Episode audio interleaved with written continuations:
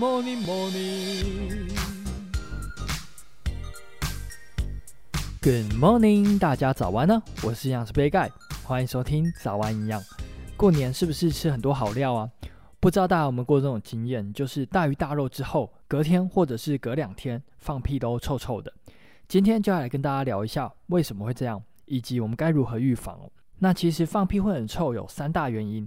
第一个就是可能吃了烧烤或者是牛排这一种蛋白质含量很高的食物，当我们吃下去之后，蛋白质会分解成氨基酸，又可能会被肠道中的细菌利用，转变成吲哚或者是粪臭素，进而造成臭味。所以大鱼大肉之后，隔天蛋白质高的食物就要控制一下。那第二个可能是因为吃了油炸类的食物所引起的，油脂可能在我们体内氧化，产生不饱和醛的物质，进而呢造成臭味。所以油炸物也要特别注意一下。那最后一个可能的原因呢，就是跟辛香料有关，像是大蒜、洋葱以及韭菜等等食材都含有一些硫化物，进而可能会造成臭味生成。那这些食材在火锅的蘸酱，或者是像蒜泥叉烧这种加比较多大蒜的拉面也有。如果假日吃比较多这些食物的话呢，就有可能会造成放屁很臭。那这边呢，就来分享几个方法来预防以及改善。首先，在大餐之后呢，要尽量避免过度食用刚刚介绍的食材，因为可能已经放屁很臭了，你又再多吃这些食物的话，很有可能就会加重症状哦。